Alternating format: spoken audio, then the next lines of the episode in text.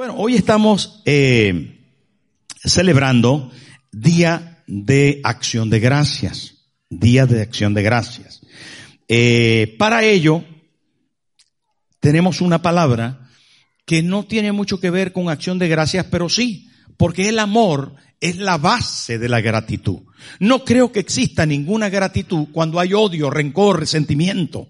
La base de la gratitud es el amor y un amor práctico un amor demostrado, un amor real. Y en la tercera epístola de Juan, el apóstol del amor, encontramos uno de los mensajes más hermosos acerca del amor, porque nos habla de un amor en praxis, en andar, en caminar, en transitar, en hacer.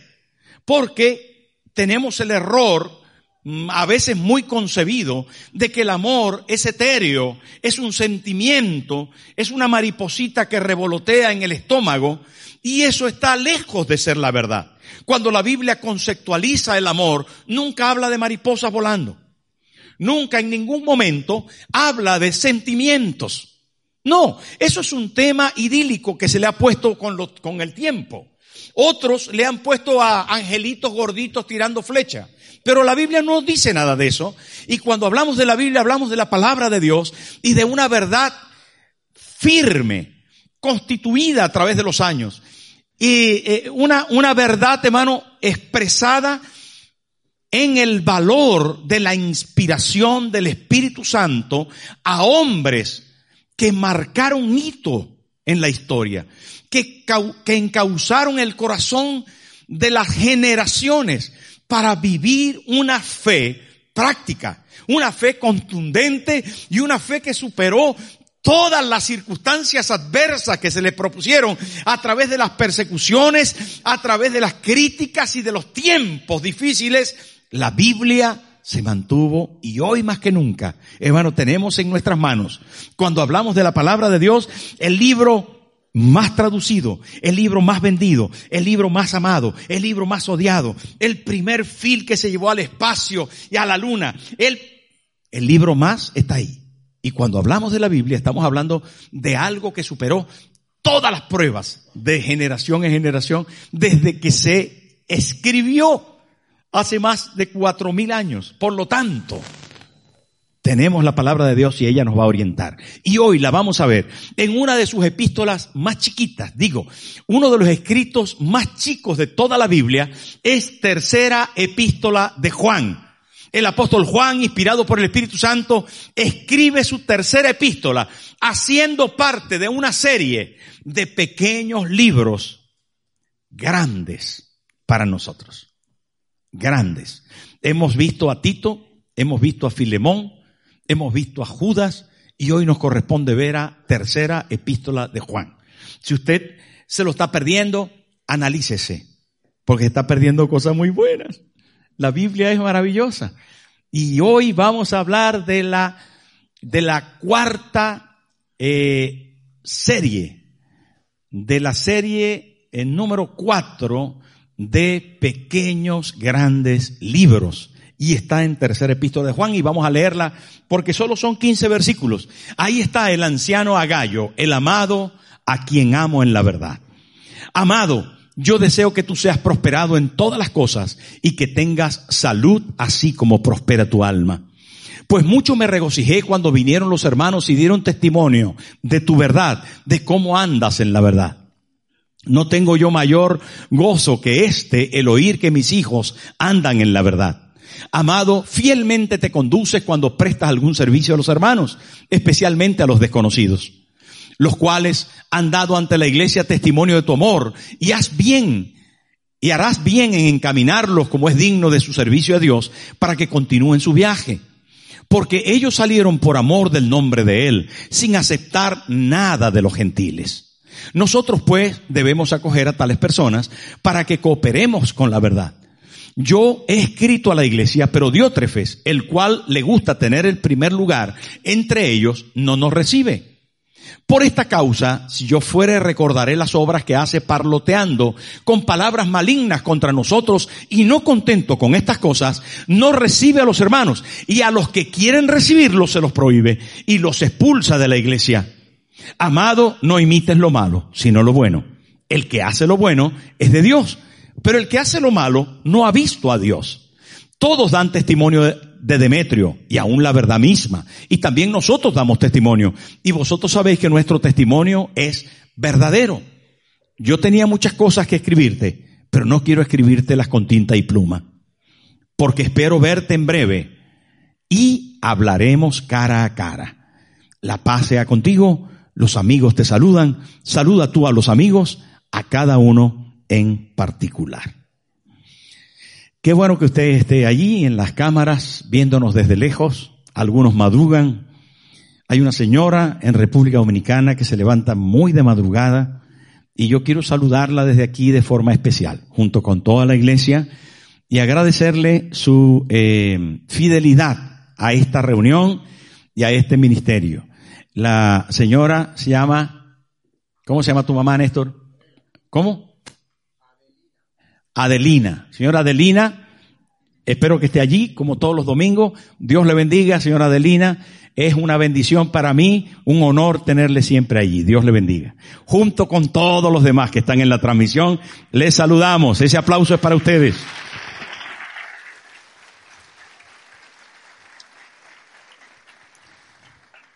Es que no, quería dejar pasar porque el otro día me dijo Gustavo, mi tía está todos los domingos, se levanta a las seis de la mañana para ver el culto, pastor. Mm, dice que te entiende muy bien, que entiende la palabra y que le gusta el culto de Madrid. Y entonces pues estamos muy honrados de eso, junto con otro montón, por lo menos 150 o 200 personas están allí en la transmisión, dispositivos, perdón, más que personas, dispositivos que pueden ser 300 o 500 o los que sea. Y luego esto queda grabado para que usted lo pueda compartir. Gracias por su fidelidad. Hermano, la tercera epístola de Juan es una epístola maravillosa, que no solamente nos habla del amor como base de la gratitud, sino el amor que proviene de la verdad y la verdad en amor que proporciona un corazón agradecido. No, ¿saben qué? Una persona, repito, llena de resentimiento y de dolor, de amargura y rencor, jamás podrá ser agradecido. No encuentra en sí razones para hacerlo. Por lo tanto, toda gratitud nace desde la base de un verdadero amor. Y no digo sentimiento, digo determinación de amar.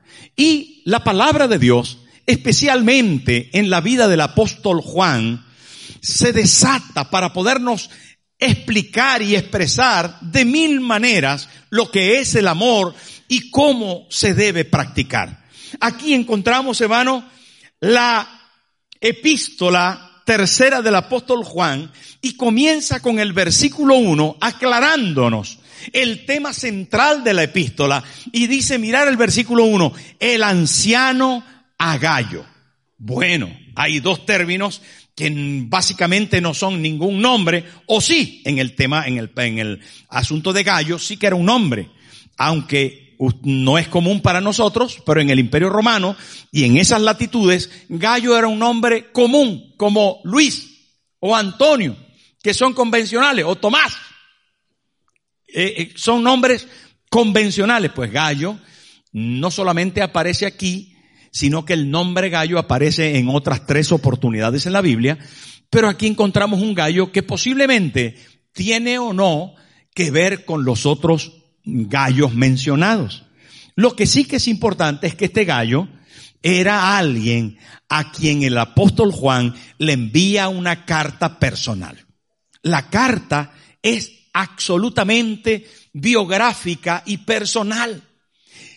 Y el apóstol Juan se plantea no como el apóstol, el siervo grande de Dios, el usado por Dios, el del círculo íntimo de Cristo, el llamado especialmente para escribir las epístolas, el no, no, ¿saben por qué, hermano?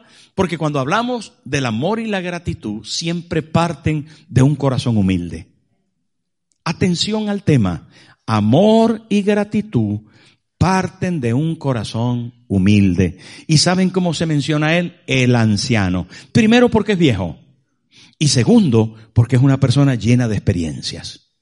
Y eso no lo quiere él, no lo quiere él destacar para favorecerse o para ponerse más, sino que se hace llamar el anciano. Sí, posiblemente en ese título muestra más su debilidad que sus capacidades y habilidades. Sencillamente, ese hombre usado por Dios se plantea de esta forma porque la gente le conocía. Sí, llegó a ser posiblemente el apóstol que cumplió más años con la iglesia. La iglesia de Asia Menor y la iglesia de aquel tiempo le conocían bien le conocían bien. De hecho, hay leyendas muy bonitas que hablan de cualidades que tenía el apóstol Juan. Dice que al final de su vida, por ejemplo, una de ellas tan bonitas que me llama mucho la atención es que al final de su vida, el apóstol Juan dicen que se sentaba al final de la iglesia, del templo. Y allí al final del templo estaban los nuevos predicadores, los nuevos eh, pastores. Y un día al pastor que estaba ahí donde él se reunía, se le ocurrió decirle, apóstol, ¿Nos puede decir algo? Estaba ya muy viejito, muy viejito, muy viejito. Esto fue después de Patmos. Y se levantó el viejito así medio tembloroso y acogido de la banca dijo, no me canso de repetiros las mismas cosas, que os améis los unos a los otros. ¿Saben, hermano? Juan definitivamente era el apóstol del amor y entendió que la base de la vida feliz, de la gratitud, del bien hacer, del futuro de la iglesia, consistía en el amor. Y así comienza esta tercera epístola. Y dice el anciano a Gallo. Y le dice, amado, a quien amo en la verdad. Qué espectacular. En el primer versículo ya dos veces menciona el amor. ¿Saben por qué? Porque amor y verdad dependen la una de la otra. No hay verdad sin amor y no hay verdadero amor sin la verdad. Y recuerde que la verdad es Cristo mismo. Él dijo, yo soy el camino y la verdad y la vida. Y nadie puede venir al Padre si no es por mí. Es que Cristo es la verdad. Y la verdad es amorosa. Él es la más grande y espectacular, maravillosa expresión del amor de Dios en el mundo. Cristo el Señor. Él es la verdad. Pero la verdad es amor manifestado.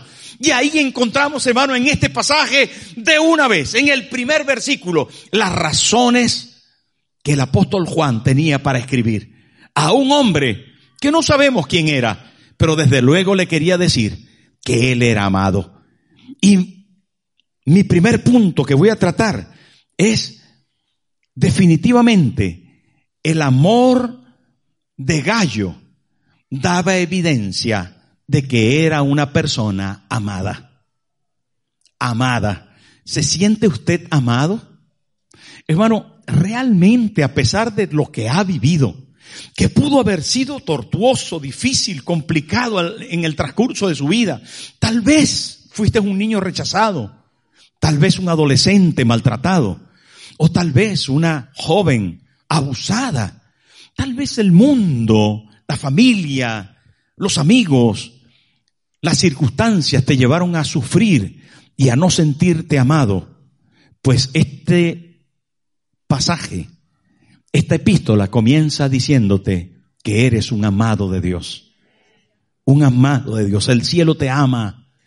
El cielo te ama y te ama de tal manera que en el Calvario está exhibido el más grande de los amores para que tú lo puedas disfrutar. La Biblia dice claramente, y este versículo no lo sabemos todos, de tal manera amó Dios al mundo que dio a su Hijo unigénito ¿Saben, hermanos? Dios te ama y debes aprender, comprender, profundizar en saber que Dios te ama. Y no te ama más porque tú te portes bien, ni te ama menos cuando te portas mal, ni cuando lo haces de una manera excelente. No, Dios te ama. No te dejes engañar. No te ama menos cuando el diablo te acusa. No te ama menos cuando el mundo te rechaza. Dios no te ama menos, ni te ama más. Te ama igual. Te ama igual, Dios te ama.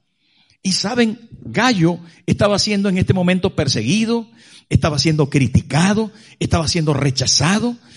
Gallo en este momento no lo estaba pasando bien.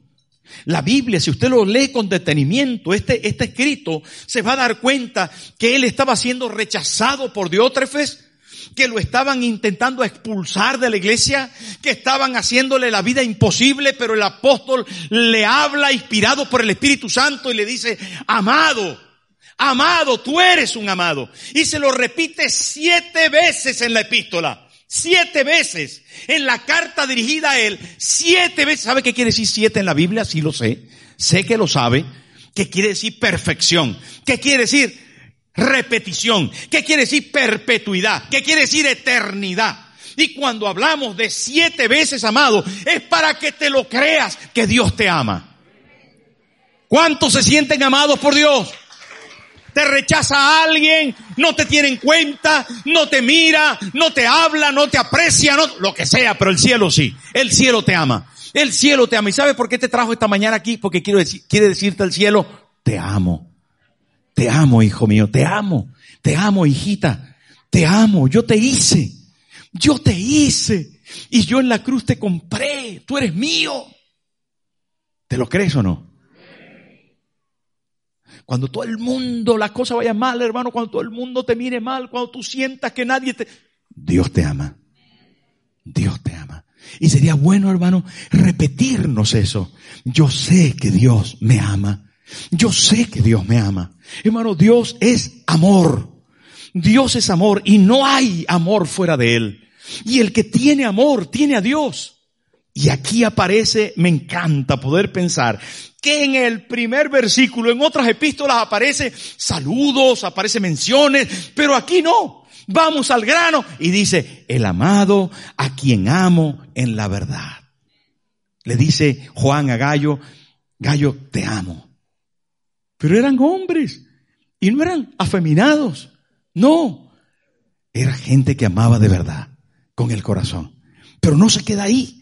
No es solamente eso. Sencillamente, hermanos, el amor de Gallo le garantizó ser amado, pero también el amor de Gallo le garantizó ser prosperado. Mira el versículo 2, qué espectacular. Dice, amado, otra vez, por si se te olvida. Amado, amado, amado, te acaban de cambiar el nombre. Ya no te llama Luis, ni Pedro, ni Antonio, ni, ni Pepita, ni María, ni Luisa. Ahora te llamas amada amada, amada y amada y dale con el amado. Esto es una cosa repetitiva por si se te olvida. Por si se te olvida. Por si en algún momento te sientes diferente, acuérdate. ¿Se te olvidará? No. Amado, yo deseo que tú seas prosperado en todas las cosas y que tengas salud, así como prospera tu alma. Esto es tan bonito, hermano, porque el amor de Dios te hace ser amado, pero es que el amor en ti, que te va a llevar a la realidad de la gratitud, te va a proveer de todo cuanto tú necesitas. Y sabes que Dios ha decidido, ha querido, ha visto bien prosperarte. ¿Sí? Él quiere prosperarte. Pastor, ¿de verdad? Sí. Dios quiere prosperarte y ¿saben qué dice ahí? En todas las cosas. No te confundas. No pienses que solamente es en el alma, que tu alma sea prosperado y que tú estés tranquilo en tu casa y que tengas una familia estable y que tengas una vida devocional consona con el cristianismo. No, también ha decidido prosperarte en lo financiero en lo material. También ha querido prosperarte en lo almático, porque lo explica ahí. Dice, ¿en cuántas cosas? En todas las cosas. Y todas las cosas son las espirituales, las almáticas, las materiales las familiares, las sociales, las eclesiásticas. Todas las cosas son todas las cosas.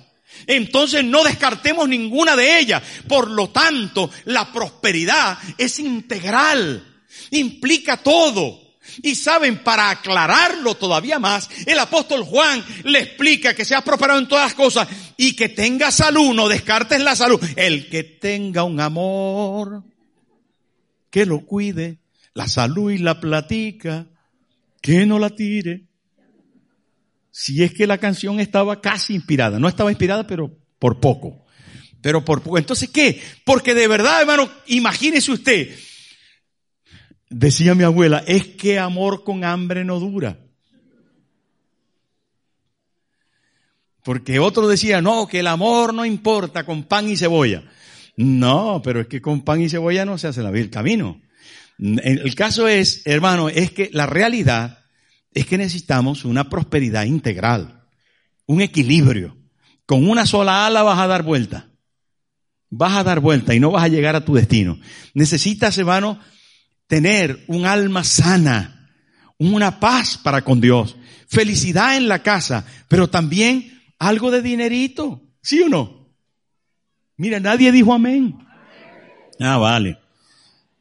Algo de posibilidad, pues si no, ¿cómo pagas el piso? ¿Y cómo te compras el cochecito?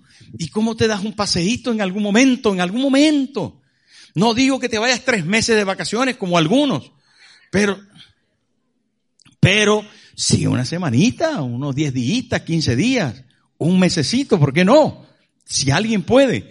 Pero, ¿saben qué? Algunos que están muy plenos en el alma y vaca flaca en el bolsillo. Y otros están vaca llena en el bolsillo y súper plenos en el alma. Y ninguna de las dos cosas va bien. Necesitamos, hermano, tener un evangelio aterrizado. Un evangelio coherente con los principios. ¿Y quién va a estar agradecido si no está prosperado? Si tu alma no prospera, sino que tú vas para atrás con acusaciones, con eh, eh, eh, heridas, con das lástima en tu vida espiritual, ¿Cómo vas a estar agradecido?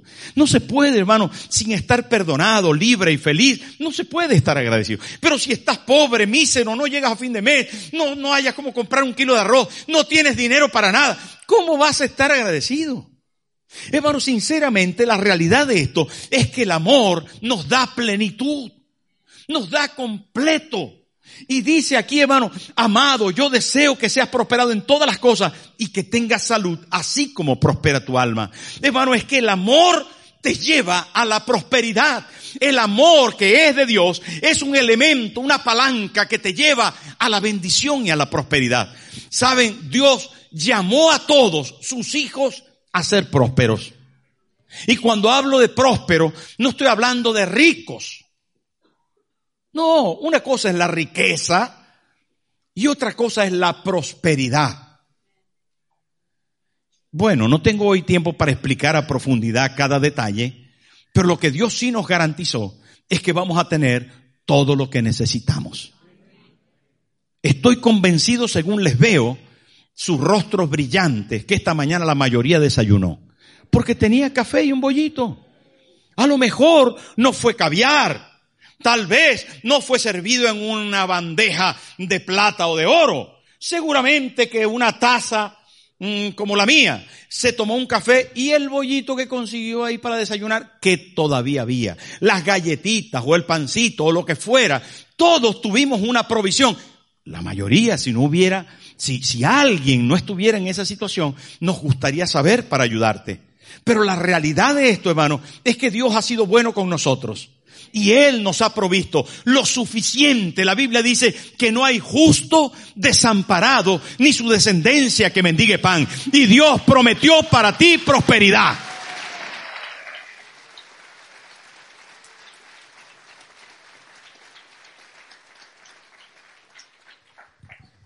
El amor de Gallo le garantizó ser próspero, próspero en su alma, próspero en un alma futurista, confiada, emprendedora, productiva, próspero en un espíritu que avanza, próspero en sueños, en visiones, próspero en alcance, próspero en un futuro que está convencido de que será mejor que el presente. Próspero es eso. Alguien que decide que va a ser productivo, que decide que su arar de hoy le va a dar el fruto mañana. Próspero en entusiasmo, en, en, eh, eh, capacitación para ser mejor en el futuro, para servir mejor, para ayudar de mejor manera, para llevar a su familia a niveles de excelencia, de bendición. ¿Usted está haciendo así? No importa lo humilde en lo que comencemos, lo importante es hacia dónde vamos. Y saben qué, hermano, Dios tiene interés en eso. A Dios le encanta coger pedazos y armar cosas dignas. A Dios le encanta, hermano, raspar en el suelo y construir vidas de valor y de sentido, de provecho y de bendición para la comunidad. Y posiblemente ahí estamos usted y yo, que comenzamos con muy poco, con muy poco. Cuando llegamos, hermano, como misioneros a España, veníamos con cinco maletas y tres niñas. Y sí, estábamos obedeciendo al llamado misionero. Cinco maletas y tres niñas. Y nos fuimos a una primera iglesia con trece personas. Trece personas. Trece. Pero Dios nos bendijo. Y las niñas se convirtieron en mujeres. Así que comieron. Y no poco.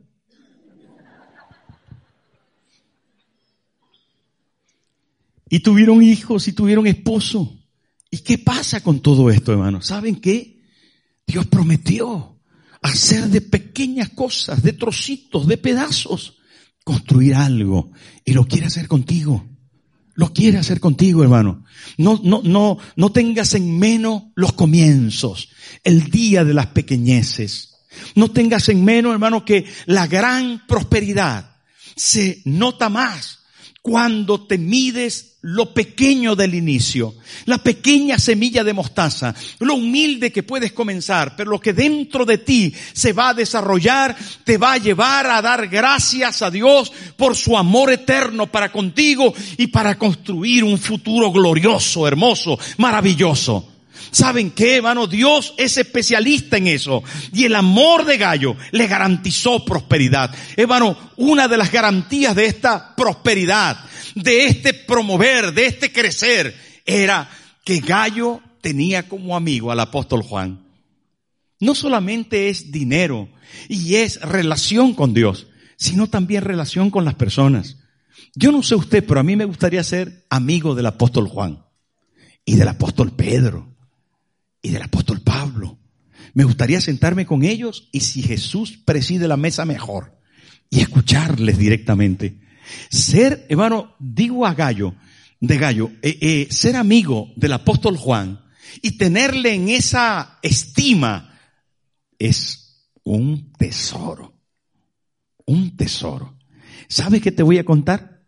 Que el verdadero hacer bien se mide en las relaciones que tienes. Esas relaciones hablan de tu bienestar, de tu prosperar. Voy a repetírtelo. Dime con quién andas y te diré quién eres. Prosperidad tiene mucho que ver con tu círculo. ¿Tú quieres que te vaya mal? A ti te puede ir mal si no escoges bien con quién andas. Prosperidad aquí implica una maravillosa relación con lo apostólico. Y lo apostólico está aquí. No te lo pierdas. Lo apostólico está aquí en esta escritura. Porque posiblemente tú no te puedes sentar físicamente con Juan, pero sí lo puedes escuchar. Digo lo que el Espíritu Santo puso en su corazón. Lo que Él te quiso enseñar. Y si puedes volver a comer con Juan, lo puedes hacer abriendo sus epístolas y mirando sus verdades. Y puedes volver a disfrutar de Él. Y con Pablo, y con Pedro, y con Santiago, y con el Señor Jesús. Come con Él. Vive con Él. De ley, lame estas verdades y sabe qué, te van a nutrir en tus relaciones y vas a prosperar. Porque definitivamente el amor nos lleva, nos lleva, queridos hermanos, a estas hermosas relaciones de prosperidad. Pero el amor de Gallo, en tercer lugar, le usó para que los perdidos, quienes no conocen al Señor, lo conocieran. Qué bonito. Un hombre que es un puente, una catapulta para bendecir a otros. ¡Wow! Saben, hermanos, yo no sé si el amor que está en ti, que produce gratitud, que tiene la verdad como fundamento, que es Cristo, no se ve, no bendice a nadie. Eso no es amor. El amor bendice. El amor ayuda a la obra de Dios. El amor debe tener como sentido otras personas.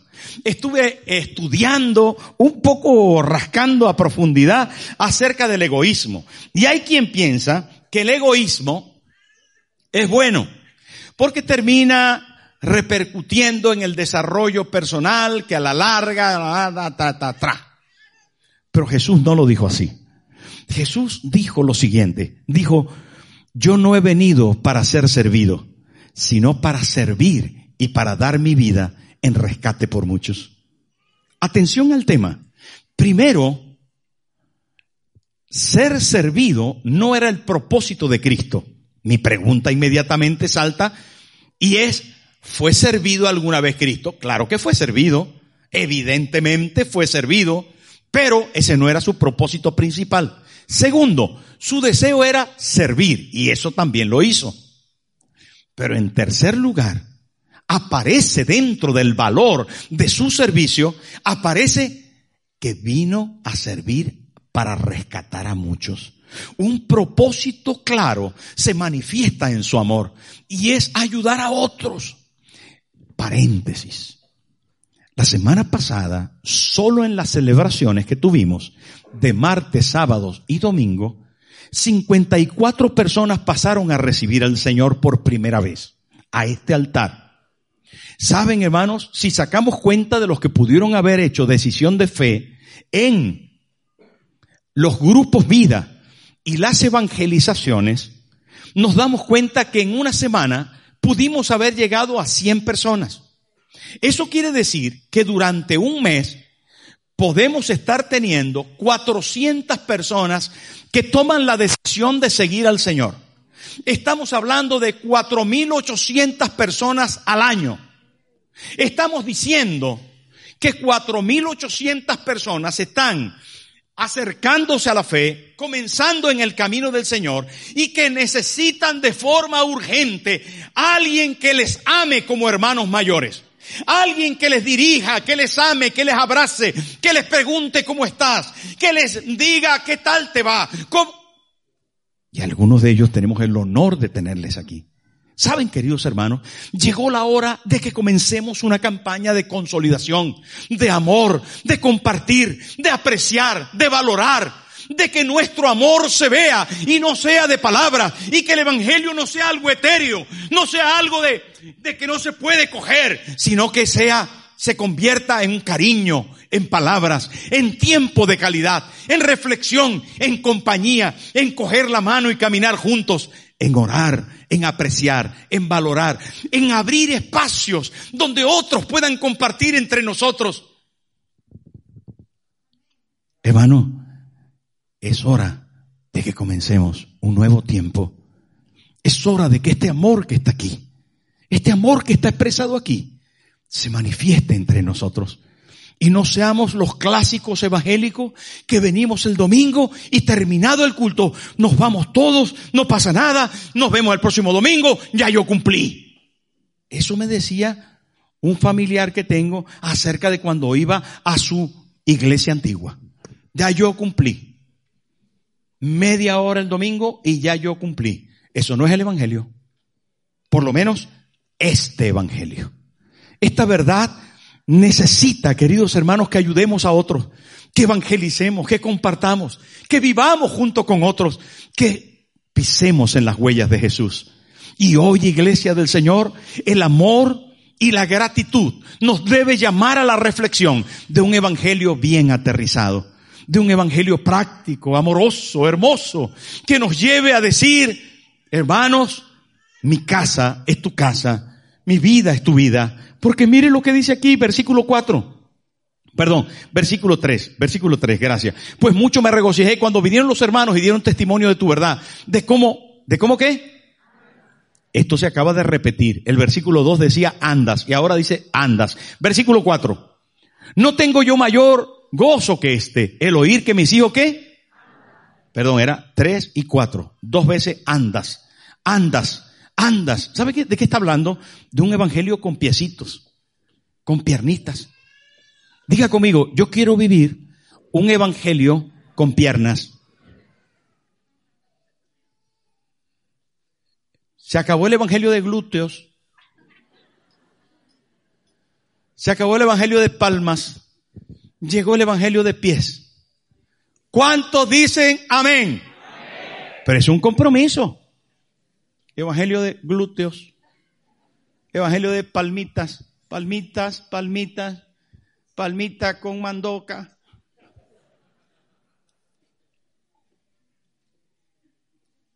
Qué bonito es, hermano, cuando uno le puede decir a alguien, ¿cómo estás? ¿Cómo te va? Y el otro te responde, estoy sin trabajo. Vamos a buscar. Vamos a orar.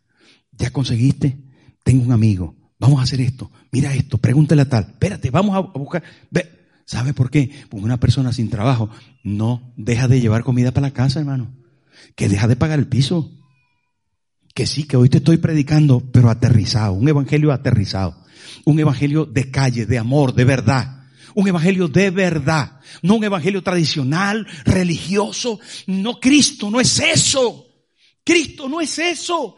Llegó la hora, hermano, de ser gratos, de ser agradecidos, de bien nacido de ser agradecido. Y agradecido porque hemos sido amados, porque hemos sido valorados, porque hemos sido prosperados. Y tenemos la obligación, por gratitud, de responder a la necesidad de otros.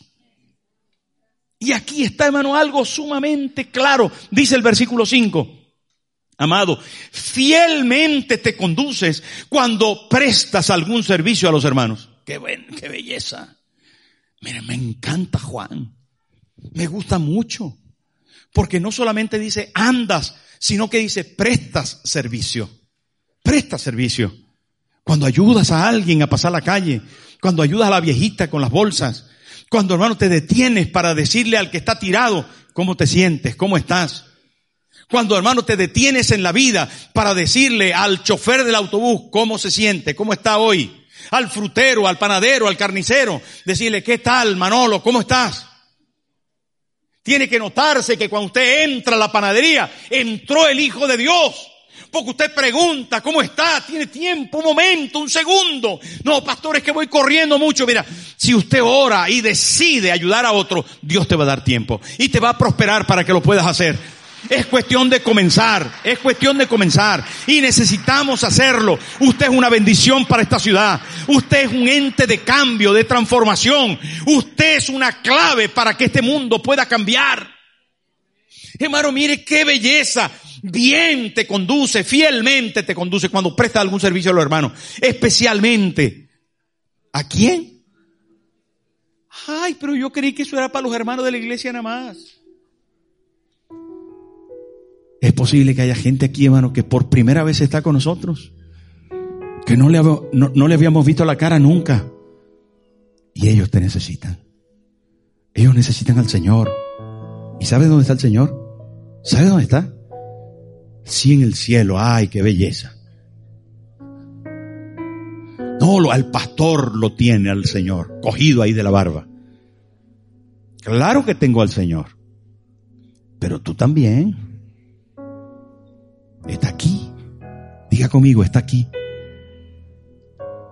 El Señor está aquí con nosotros, con cada uno. Y lo están necesitando los que están a nuestro alrededor. Como evangélicos alguna vez hacemos una burbuja y nos metemos allá adentro, la burbuja de los santos, la burbuja de los espirituales. de los que ven el pecado y dicen, ¡Ah! ¡Uy, qué barbaridad, qué pecadores! ¡Ah! ¿Cómo va a ser? ¡Uy, Dios mío, qué malvados, qué demonios! ¡Uy, uy, uy! ¿Será posible, hermano? Y si tú eras así, peor, peor, hermano. Algunos aquí antes éramos un desastre, hermano. Algunos vivían en la casa de campo, en la prostitución. Vienen de las cárceles. Ladrones. Adictos. Malos, perversos. Cristo les tocó y les cambió y están aquí con su familia. Han sido cambiados. Y esa gente que usted dice que son pecadores, te necesita. Tú has sido perdonado. Ellos lo necesitan. Y te tienen a ti. Te tienen a ti. Tú que violaste todos los códigos y fuiste perdonado, ahora necesitas contarle a esos desconocidos que Dios te ama. Tienes que ser agradecido. ¿Saben, hermano? Especialmente a los desconocidos. ¿Qué campaña esta? El amor de Gallo cooperó a desarrollar el ministerio por esto mismo, porque se alineó a la calle. Sí. Vinieron hermanos a su iglesia que él ayudó sin conocerle. Hay algunos que tienen la excusa en decir, hermano, pastores que han abusado de mí. Bueno, hago un paréntesis para decirte que contra el vicio de pedir, la virtud de no, de no dar.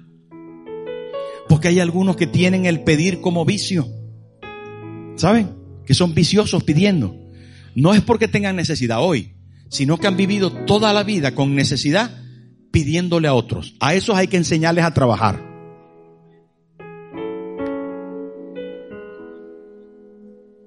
A eso hay que enseñarles a trabajar. Hay que decirle, necesitan urgentemente que le diga no. Porque hay algunos que son viciosos en el pedir. Y a esos hay que enseñarles también a trabajar. Pero hay algunos que necesitan de nosotros. Y cuando usted escuche y sea dirigido por el Señor, actúe en consecuencia porque es una oportunidad del cielo para bendecir. No quite de ninguna forma la oportunidad que el cielo le brinda, porque junto con el aprovechamiento de esa oportunidad, usted tendrá una gran bendición una gran bendición. Por lo tanto, atención a la oportunidad de que el Evangelio avance. Nosotros, hermanos, somos colaboradores de Dios. Sí, Señor. El amor de Gallo, hermano, termina agradando al Señor. Mire lo que dice el versículo 6. Versículo 7 porque ellos salieron por amor del nombre de Él. Y ahora, versículo 8.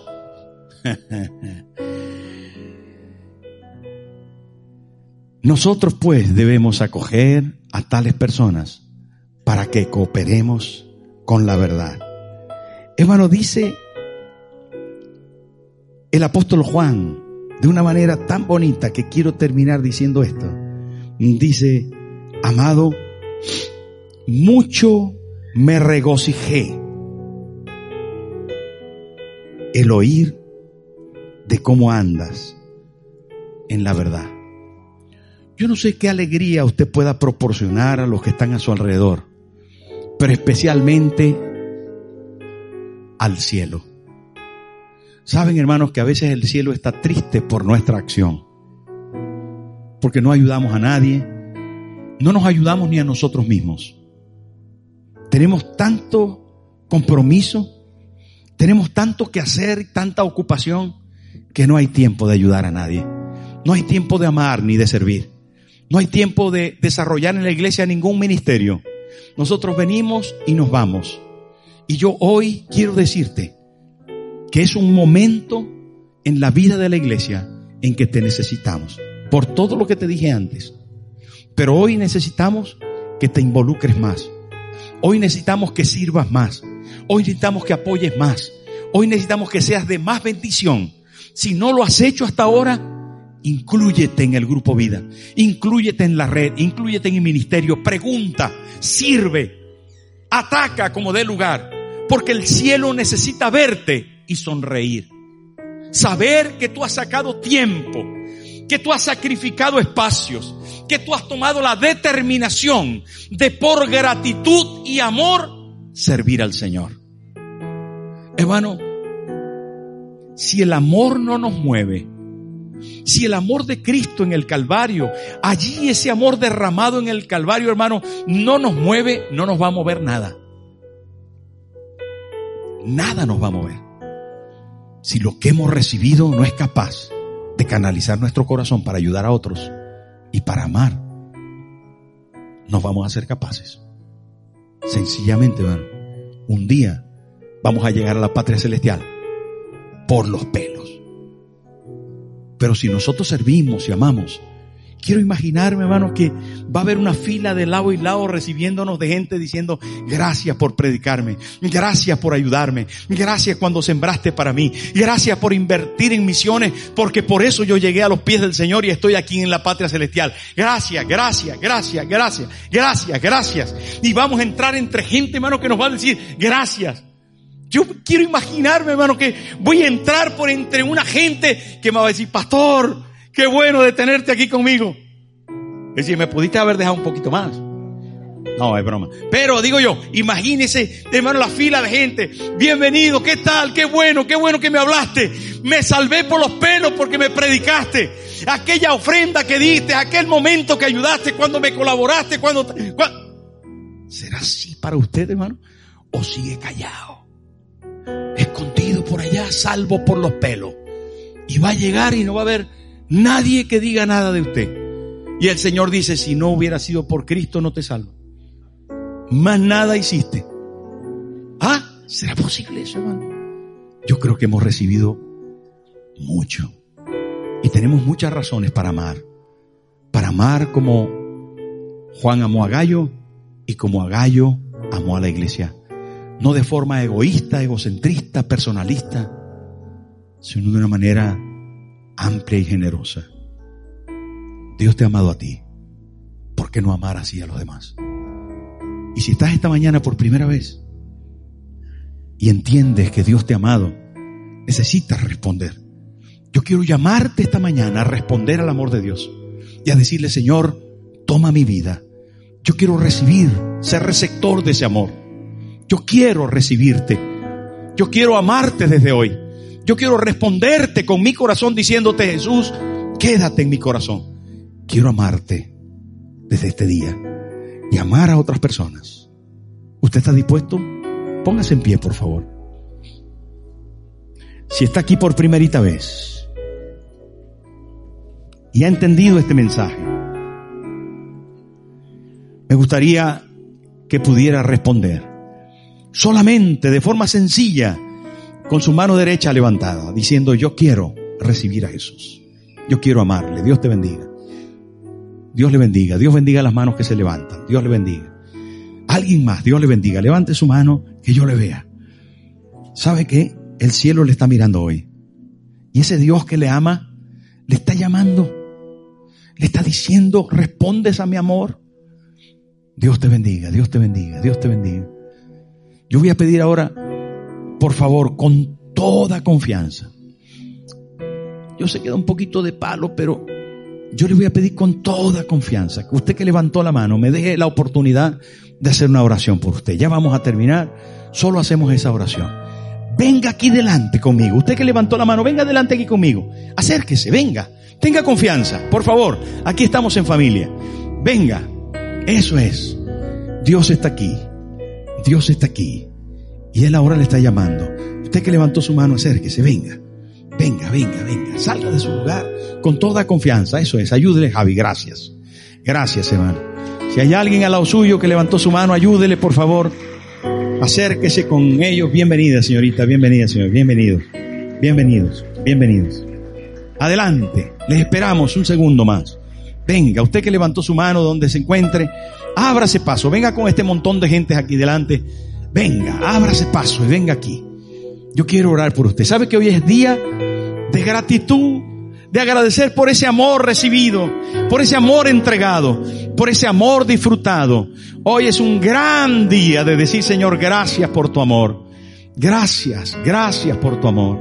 Gracias. Mientras usted me ayuda orando, porque se me ocurre que hay alguien en la silla que debe venir. Acérquese. Por favor, tenga confianza. Hoy es un día de oportunidad. No se quede en el lugar si Dios le está llamando.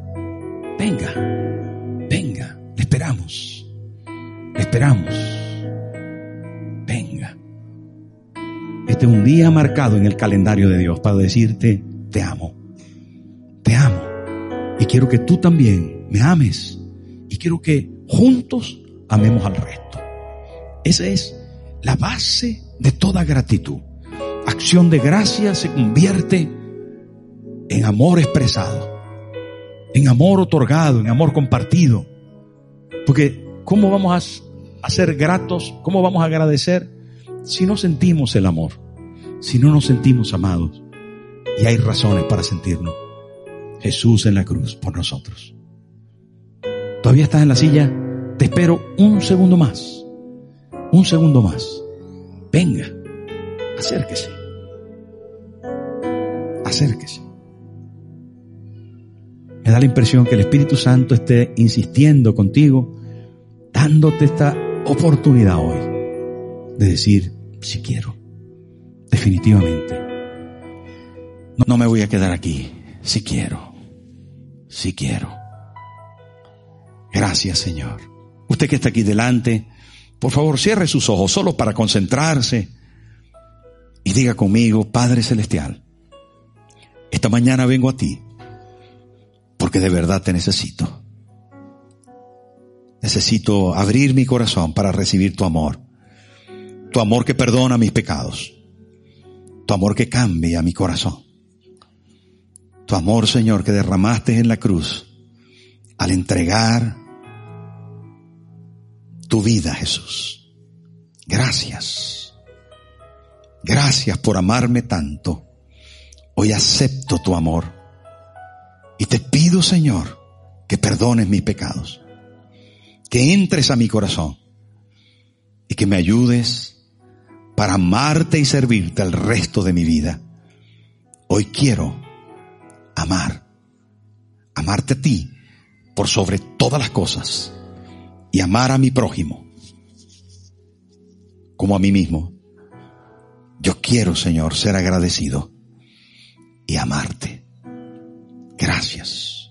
Ahora yo oro por usted. Señor, gracias por esta persona. Gracias por cada lágrima. Gracias por cada constricción del corazón.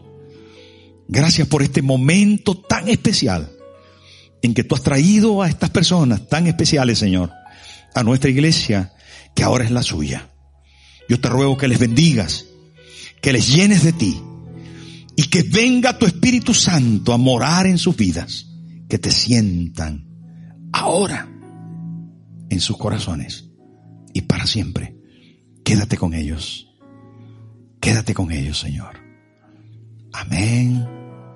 Amén. Y amén. Ese aplauso es para usted.